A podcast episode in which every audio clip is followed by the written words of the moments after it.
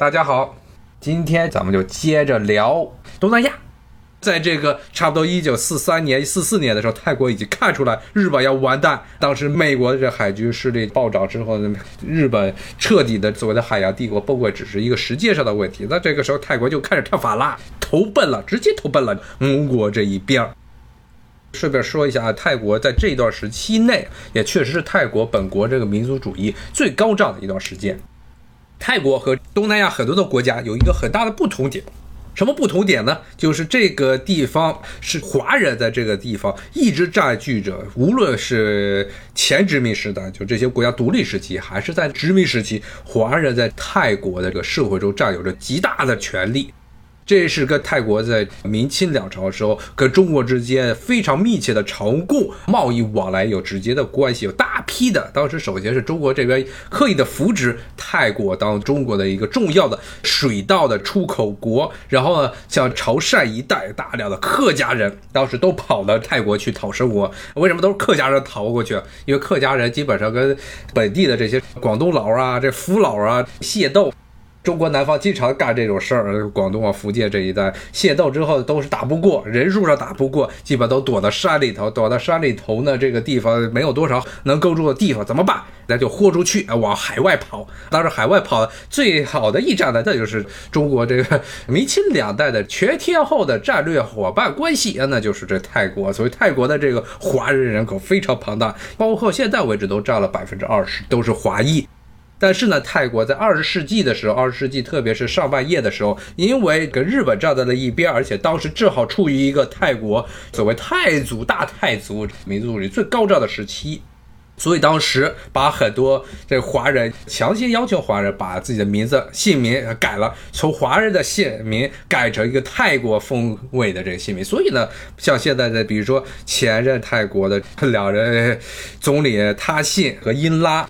他信和伊拉其实他们都是典型的华人，但是他们的姓、他们的名字、姓名全部都是泰国式了。当然了，这些有一些有权势的、有权有势的这些泰国的华人，一般都是在底下还保留着自己的华人的姓名。比如说像他信，他的中国人的名字，他其实中国式的拼法就是邱达信，他家是姓邱的。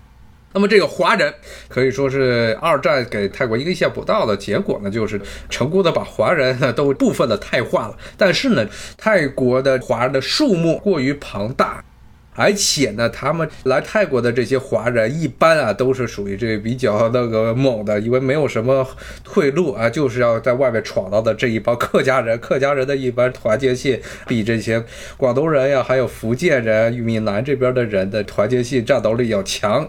所以呢，泰国并没有像东南亚其他很多国家那样，对于华人进行大规模的肉体灭绝、经济灭绝。包括现在泰国的华人依旧是在泰国国内啊，占据着非常显赫的政治和经济的地位，两个政治上、经济上都有非常大的权利。像泰国的很多的任的这些总理都有华人血统，他从第一任这个第一任总理就有华人血统，更别说甚至泰国历史上他们的所谓的大帝之一郑信，甚至就是一个客家人。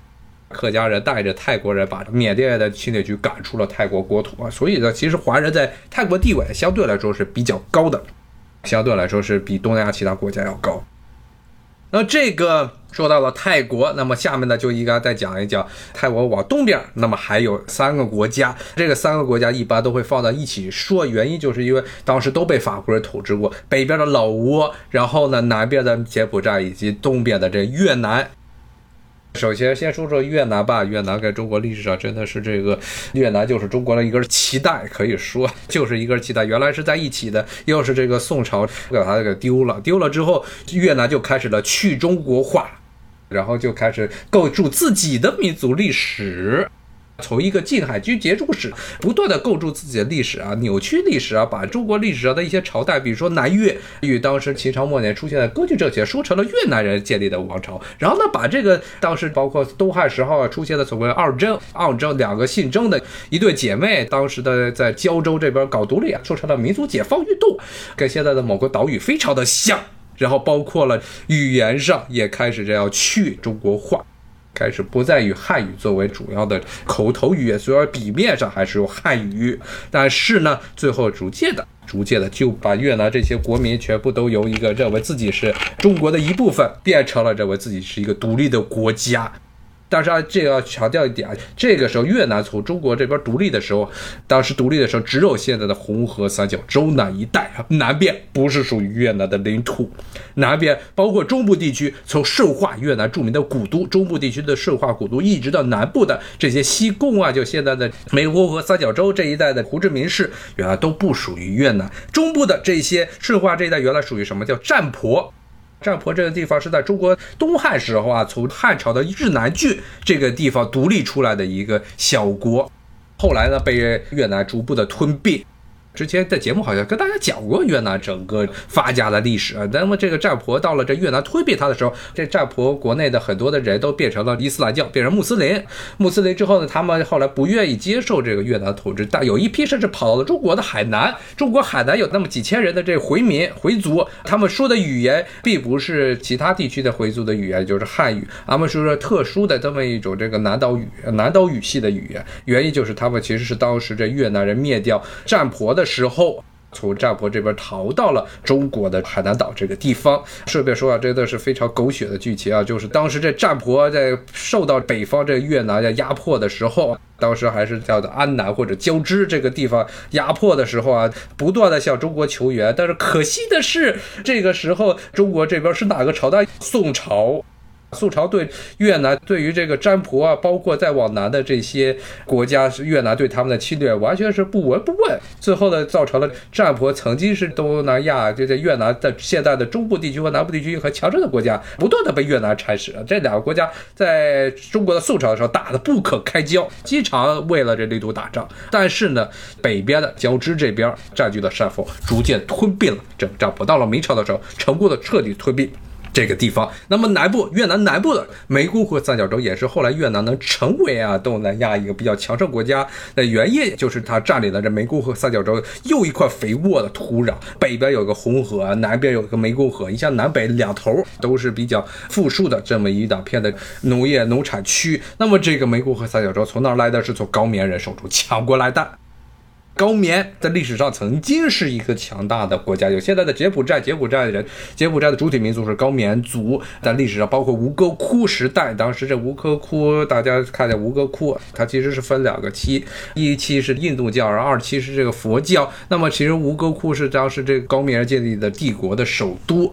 当时这高棉帝国是包括了现在泰国东部的一部分地区、柬埔寨的北部以及越南南部，甚至包括南倭、老挝的南部，都属于这高棉人的统治。后来，当这高棉帝国衰落之后，高棉人、高棉民族聚居的地方不断的被周边这些民族给蚕食，特别是东边的越南以及西边的泰国，把这高棉基本上给瓜分了。要不是这法国人后来插了一盖进来，把整个印度支那这块吞并了，可能过些年高棉剩下的那一部分地区就要被泰国和越南给直接瓜分了。结果这法国意料不到的一个结果是保存了柬埔寨，包括高棉人作为一个独立民族的存在。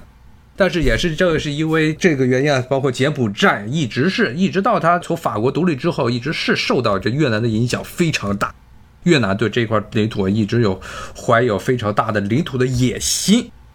还是先回到刚才说的越南这个话题。所以说，大家看啊，越南它的很多领土都是打出来的。别看现在是一个很长的一条，原来就是一节阑尾，从一节阑尾啊变成了一条猪尾巴，可以说是从历史上的一条阑尾变成猪尾巴。那么这个过程之中啊，基本上特别是最关键的宋代的时候，在它还没有彻底的这崛起的时候，完全没有顾虑到这个越南最后对于中国在整个东南亚地区的影响力会有多大的影响。直接导致了后来把占婆，包括占婆，包括当时高棉，这些都是当时和宋朝有着贸易往来的国家打怕了，打成瘸子了。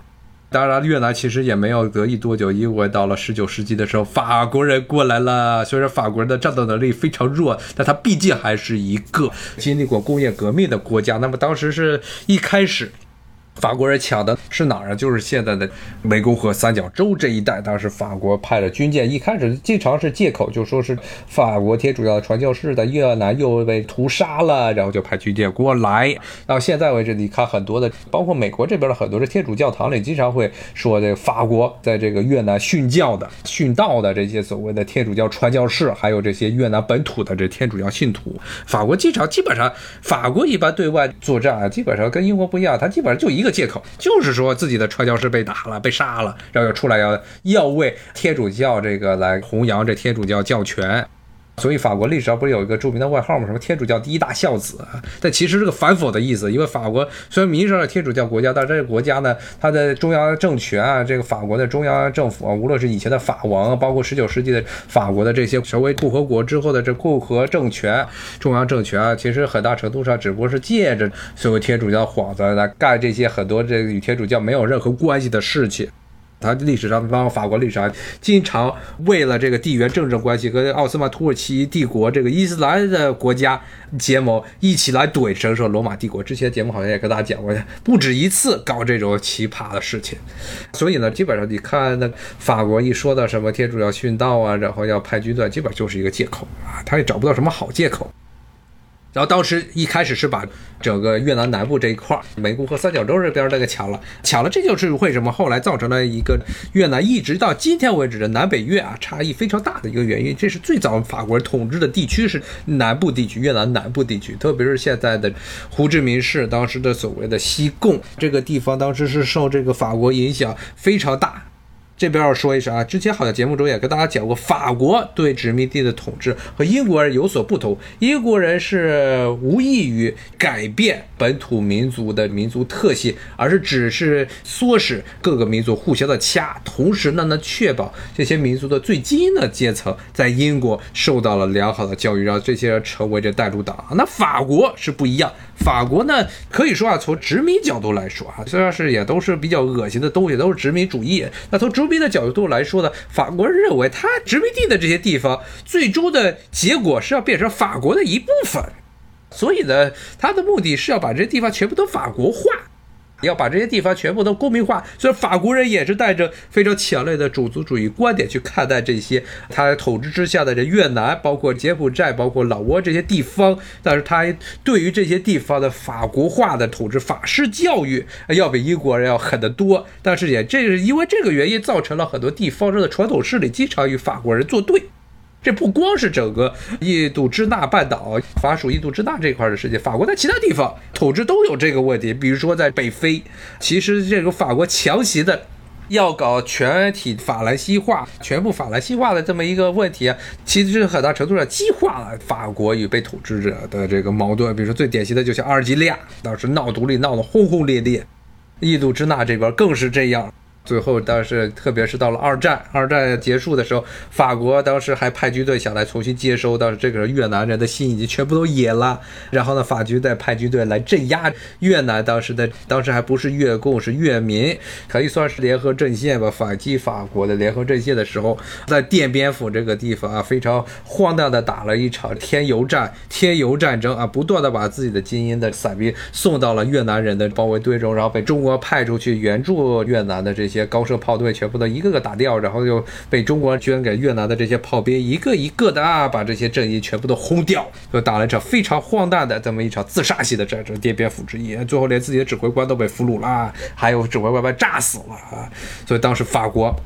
被迫的从越南撤出，但是撤出来之后，法国就把这个甩给了。美国啊，美国当时呢正好处于冷战的最高峰啊，也是一个当时所谓的这个意识形态最为狂热的时候啊，真的就接了这个牌儿，接了牌儿就是就后来就爆发了著名的越南战争，美国干预越南的内部的内战，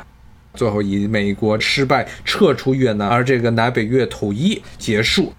这边要强调一下，大家一直在强调，这个南越一直是法国人最早统治地区啊。这个地方和北部啊，由于中间其实是隔着一些山脉啊，包括就算是考虑到中部的顺化这个地方，但是它的经济实力远远没有北越和南越强，中越的经济实力。那么南越一直有很强的这么一种独立的心态在里头。包括现在的越南政府，特别是前几年、这几年，把这个南越的一些势力从越南的中央政府中啊排出去了很多，包括原来的这个南越这边来的总理。把他的好多的这些党羽全部都剪掉了，但在历史上，特别是像八十年代、九十年代的时候，越南的这共产党啊，它这一套的中央的政治制度啊，虽然名义上、表面上是跟中国非常像，但是内部其实山头比中国这边狠得多，它基本上就是三个地区。一个是北越，一个是中部越南，一个是南部越南，都派出自己的代表，一个是当党的总书记，一个当国家主席，一个当总理。所谓的他们的三权分立，是三个地区地方势力对这越南中央政权的这么一个妥协造成的一个结果。所以其实一直是有很大的问题，特别是之前的那个越南总理一直是怂恿着越南要和中国这边闹翻。他其实目的是有一种诛心的想法，就是他是希望越南和中国呢挑起战争，导致越南能够战败。这样的话，南越就有更多的理由从越南这个地方独立出来。那越南基本上讲到这儿。那么除了这越南，那法国当时统治印度支那还有两个地方，就刚才说的柬埔寨和老挝。柬埔寨这个地方比较好解答，它柬埔寨呢，呃，因为历史上是确实是有这么一个主体民族高棉族在这儿，法国人统治时候，在这还保留了啊名义上保留这个傀儡的王室。那么这个王室最后一直到今天，柬埔寨都是一个王国。但它北边老挝情况比较复杂，因为老挝这个地方啊，在历史上也是一个，它这个地方其实没有一个叫老挝的国家，好多的小国林立，哎，有各种各样的这些小国，不同语言的民族的小国，包括了之前跟大家讲过，在美国的很多的苗族人都是从老挝这边跑过去的，包括越南人对这地方有渗透，包括这些地方北部的很多地方国家呢，甚至在中国历史上在。明清两代都是中国的朝贡国，也是中国的朝贡国。这个是法国强行的把这些不同的民族给扭到了一块儿，后来形成了这么一个老挝国家。但是呢，这个国家呢。老挝在历史上，特别在他的法国撤出这个印度支那的之后呢，很长一段时间呢，老挝也是一个社会主义政权，但他的这个共产党是受越南的影响非常大，包括越南几多番的直接干预老挝国内的政治，所以一直到差不多九十年代到零零年代的时候，老挝实质上是在越南的这么一个影响范围之内。但是后来随着中国的这经济的不断的崛起，军事实力的不断的扩大，现在老挝逐渐的。开始往北看了，不再往越南那边看了。从某种角度来说，确实是越南对于老挝的历史上，对于老挝的共产党啊，它的建立跟越南的共产党有直接密切的关系。但是呢，这个越南也经常的干涉原来老挝的内政，所以现在老挝开始往北看。这个是老挝，可以说也是历史上是一个有多民族不断的，因为它是全部都是山地，包括你看它的首都万象是在老挝的最南头，就因为别的地方都不太适于成为一个大城市，最后在南边最南头的边境地区，当时这个首都是设在那儿万象这个地方，